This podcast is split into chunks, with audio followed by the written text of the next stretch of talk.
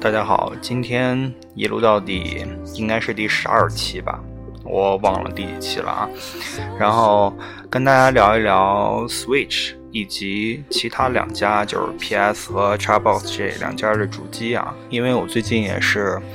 入了这个 Switch，我以前不是一个主机玩家，所以说。我有一台 Xbox One，之前在大连，然后，但是我也不常玩，我一般就是闲置在那儿。然后这次入了这个 Switch，第一是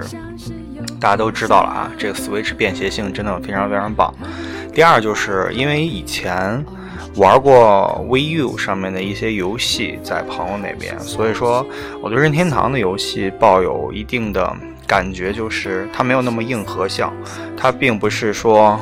类似于鬼泣啊、COD 啊这种类型的游戏，就是一个人觉得画面特别炫，打得特别爽，但是女生什么的可能在旁边看就觉得啊画面是不错，但是觉得有点无聊。这种它是一个嗯几乎可以说是全年龄参与的一个游戏吧，就比如说现在很多人都在玩的这个 One Two Switch。就是一两个人的一个对抗类的游戏，这种游戏很适合你的朋友来到你的家，然后你们两个用很少的时间来介绍这款游戏，然后你们两个就可以玩起来了。这是，嗯，我感觉游戏机，尤其是在客厅放的这种游戏主机，对。家庭对朋友来说是一个很重要的事情啊，但是游戏性也是一方面。PS 四我是非常非常喜欢的，也包括《泰坦陨落》、包包括那个 COD、包括《战地》这种都会在 PS 上面上。但是怎么说呢？这种游戏第一是射击类大作，我还是比较喜欢用键盘鼠标玩啊，我是手柄无能党。再就是说，我觉得。这个游戏，如果你朋友来了以后，你跟他讲了怎么怎么操作，但是他的学习成本会非常非常高，他不可能说两三局之后就玩的非常非常好。但是 Switch 上面的这些小游戏就不一定了，包括四月二十八号马上就要发布的这个马里奥赛车，也是跟他说了几个操控键以后，就一直就是一直可以玩起来的。我记得当年上。上初中吧，上初中的时候，第一次去跟朋友去那个街机房，然后不是去街机房，就是 PS 房，然后我们几个是玩 PS 二上面的实况，踢了一会儿之后，就是大家说无聊，那玩点别的吧，然后就玩了几把《古惑狼赛车》啊，就是那种《古惑狼赛车》，就是那种类似于超级玛丽这个赛车的这种。非常非常简单，非常容易上手。只要跟你介绍了每个键是干嘛的，你大概两三分钟之后就可以玩的很开心的这类游戏，趣味性也很强。呃，包括六月十六号一起会上线的那个 Arms，也是 Switch 上面今年比较主打的一个产品啊，是一个拳击类的游戏。但是它因为体感也好，它的这个手柄的运动性也好，它会做出很多。你需要一定空间玩的游戏，而不是 PS 那种你坐在那儿，呃，通过手柄就可以完全搞定的这么一个游戏啊。那很多人也说，我们 PS 和 Xbox 也带，呃，就是体感支持啊什么的。我觉得还是不太一样。就是你在用 Wii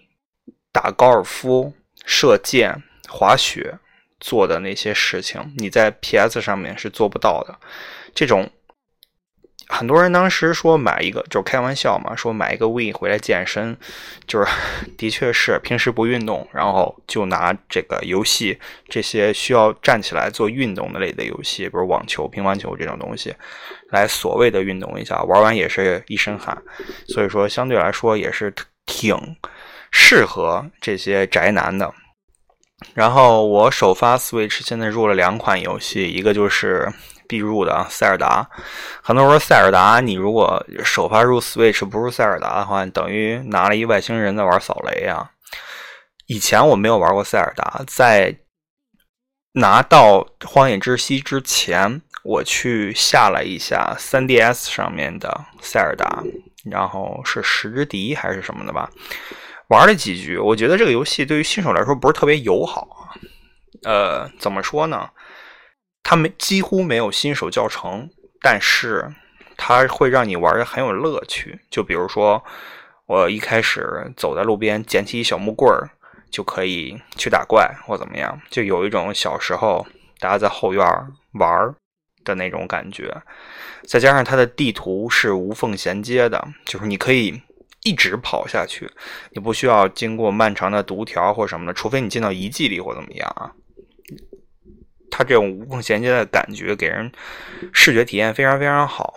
再就说一下，呃，塞尔达里面的一些小点，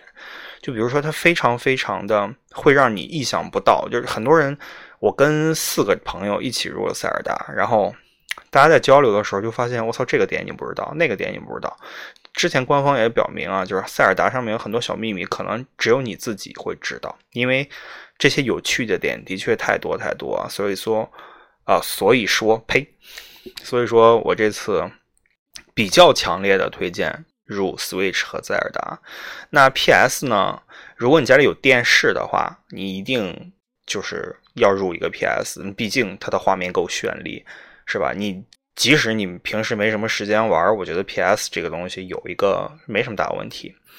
呃，VR 的话，PSVR 的话，保持观望吧。毕竟很多游戏你在屏幕上玩起来就很恐怖了，比如《生化危机》什么的啊。然后你非要带着 VR 玩，吓尿了也是很正常。除非而而且你会可能遇到女朋友旁边拍你一下，你爸妈在旁边跟你说话，那种感觉真的是死死死都不如。真的，为什么我这么说？就是因为我体验过一次，我在试玩游戏的时候，旁边有人拍了我一下，差点吓死。就是 VR 这种喜欢的人会很喜欢，但是，呃，如果说你对它没那么感兴趣的话，我觉得没有必要入。呃，Xbox 的话，怎么说呢？现在微软，我感觉 Xbox 上所有可以玩的游戏，你在 Win 十上都可以玩啊。之前 Xbox 上有对我唯一有就是我对我唯一有点兴趣的游戏就是光环系列啊，但是实际上手玩了以后。觉得没有辐射和 COD 给我的那种感觉，再加上 COD 的新作回归二战啊，这个我今天必须要提一下，我是太兴奋了，因为从从红色管弦乐二之后，再就没有几款特别特别棒的二战类的银河游戏了。呃，之前 COD 有过这种描写真实战场类的，然后是。二战时期的，然后包括前几天，也不是前几天吧，去年《战地一》推出的是一战世界背景的啊，这种游戏，我觉得我反倒觉得这种古老的，就是自己没有参与过，不是你自己这个时代的游戏，对我来说比较有兴趣，因为你在杂志上也好，你在书本上也好，你都可以看到这些年代的这些武器、这些产品，但是你没有真实的碰到，那你只有在游戏里面才会去了解。这些东西，这些战场上当时带来的这些氛围，所以说，荣誉勋章之后，然后 COD 之后，这次十四终于能回归二战，是一个必须要入的啊！这个就是到时候拿到 COD 十四，我也会跟大家具体来说一些。我本人是不太玩游戏的，所以说这期节目做的可能不是很专业，但是我是一个 COD 非常专业的玩家，就是一到十三每座。都玩，然后包括腾讯代理那巨烂的 COD Online，我也还可以啊。COD 给我的感觉就是，它每年一做嘛，就是每年你起码有点盼头，就像很多人盼着新 iPhone、盼着新 iPad 一样。就是在游戏里面，可能只有 COD 会给我带来这种感觉。你你也不期待它什么。除了这一座，就之前的现代战争、未来战争什么的，你也不期待它什么，但是你出了就是要买，就是要玩这是 COD 给我的感觉。呃，很多人说可以等最强的那个微软的新主机天蝎座啊，怎么说呢？我觉得主机这个东西的好处是什么？对我来说，主机的好处只有两点。第一点是我在你的主机上。买你发售的游戏，百分之一百，我的机器都可以带得起来。比如说 PS，PS 它会发售很多游戏，这个游戏只要标明 PS 可以玩，我就不用考虑，我直接买就好了。光盘插进来，下载版放进去，直接就可以玩。Switch 的卡带，我只要把卡带买回来，或者从网上商店把它下进来，我只要运行就好了，不会出现乱七八糟的问题。但反观 PC 呢，虽然说它兼容性更高，它可以玩 Xbox 游戏，它可以用无模模拟器玩一些手游，玩一些街机，它可以在 Steam 上面下很多很多特别棒的大作。但是最大的问题是，你在运行游戏的时候可能会出现奇奇古怪的问题，缺少哪个文件啦，卡死了，然后再就是网游或者说。在线对战类游戏会出现的这种外挂了，是最困扰我的就是外挂，因为大家知道中国人很聪明嘛，很多外挂都是中国人先发明的。然后玩 COD 也是，主那个主机上面还好，没什么大问题，但是在 PC 上面，你不管是在线对战，还是玩 COD Online 这种网游，我大批的外挂，就是导致这个游戏环境会很差。呃，再加上就是 PC 上面，可能你在玩游戏的时候，我觉得大家没有没有什么人就是开电脑玩游戏，关电脑，可能还会聊微信啊什么的。就电脑能做的事情太多，它会在一定程度上分散你对这个游戏的专注度。就比如说。Win 十这种稀奇古怪的东西，我都玩着玩着，它突然自己更新蓝屏了，跟你说稍等一会儿，这种是非常让人容易让人砸键盘摔手柄的一件事情啊。所以说，如果你对游戏的要求没有那么硬，但是你又需要一个游戏来游戏机来放松，你的朋友来了有有东西可玩，你也可以带出去跟大家分享的话，我觉得 Switch 是一个非常合适的。它也有一些对战类很高的游戏，比如说。呃，要出的那个《斯普拉顿二》就是喷射战士啊，它也是一个需要团队配合、非常紧张刺激，但是画面相对来说还是萌一些的游戏。然后这一座的这个马里奥开放世界的这个版本也是让人非常非常期待啊。然后再就是官方说了，口袋妖怪也会登陆 Switch，所以说这款主机在发售的时候创下了这个销售记录，是不是偶然的？就是任天堂。这么多年发售了一款这么革新的主机，大家都觉得自己的主机可能是一个小盒子、两个手柄，然后就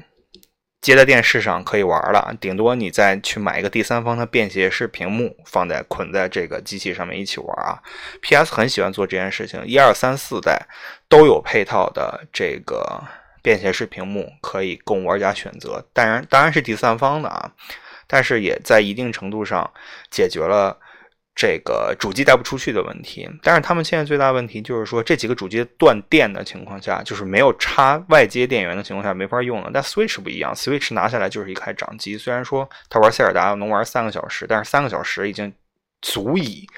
让你完成大部分的事情了。旅程里面，你哪怕坐三个小时动车，那你正好玩嘛。你坐四五个小时，或者你睡一夜的这种环境下，你不可能一直在玩主机的，你玩段时间也会累。所以说，三个小时左右的续航是完全够用的。如果再玩一些小游戏的话，我觉得四五个小时、五六个小时都不成问题。再说，它的 Type C 也支持移动电源和手机充电器充电，虽然说速度比较慢嘛，但是有等于无嘛，还是非常非常值得期待的。呃，前两天 Switch 上面，呃，不，哪个日亚上面更新了这个物流，然后新的一批 Switch 已经放出来了。今天。也更新了，因为上一版本抢光了以后，所以说今天日价上面也还可以继续的这个抢购，但是价格可能就会比之前稍微高一点点。大家在日价上买东西的时候，或者说你觉得在日价上面买要很慢，你在淘宝上买的时候，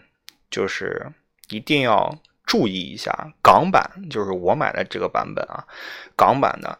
它是三角的那种港版的那种英标的大充电器，所以说在一定程度上，我更推荐日版。这次 Switch 不锁区了，你买哪个版本都一样。那你买日版的话，就是标准的两角插头；你买港版的话，可能还需要一个转换器，或者说你专门买一个老的国标的充电器或者英标的充电器，它才可以支持这个插座。这是一点不太方便的地方。再就是。之前犯了一个很傻的错误，我在注册我的这个任天堂 ID 的时候，我把地址填了香港，然后我的这个服务器就一直进不去。今天我才知道，原来是香港地区的这个 eShop 还没有开，所以说，呃，大家在注册 Switch 的这个商店的时候啊，可以选择美国，可以选择日本。相对相比下来的话，日本的游戏稍微便宜一些，美国的可能会贵一丢丢。啊，就是这么一点小经验，给大家分享一下。不要选香港啊！香港虽然是首发地区，但是 Switch 一没有繁体中文，二它没有开香港的 eShop。在大家在注册 ID 的时候，先不要选这个选项，后期也是可以改的。而且 Switch 不锁区，导致你不管哪个区选的游戏，都可以在你的任意一个版本的主机上面运行啊，这点还是非常非常方便的。对以前所区的任天堂来说，这真的是一大进步。今天就聊这么多。呃，喜欢 Switch 的人，我非常非常的推荐你们没入手的赶紧入手，就是嗯，一定不会让你失望的。就这样。呃，之后的喷射战士也好，Arms 也好，马车也好，都是非常非常值得的游戏。而且之前好像还看到，今年还会有一些。只会以前只会在 PS 和 Xbox 上的类着比较硬核的游戏，今年也会在 Switch 上面上啊，所以说还是可以值得期待的。大不了买来当掌机嘛，因为 3DS 发售的游戏越来越少了，可以看出任天堂已经把这个产品线正在往 Switch 上面拉了。呃，如果你现在在入手 3DS 的话，不是一个特别特别好的选择，所以说 Switch 该买就买吧。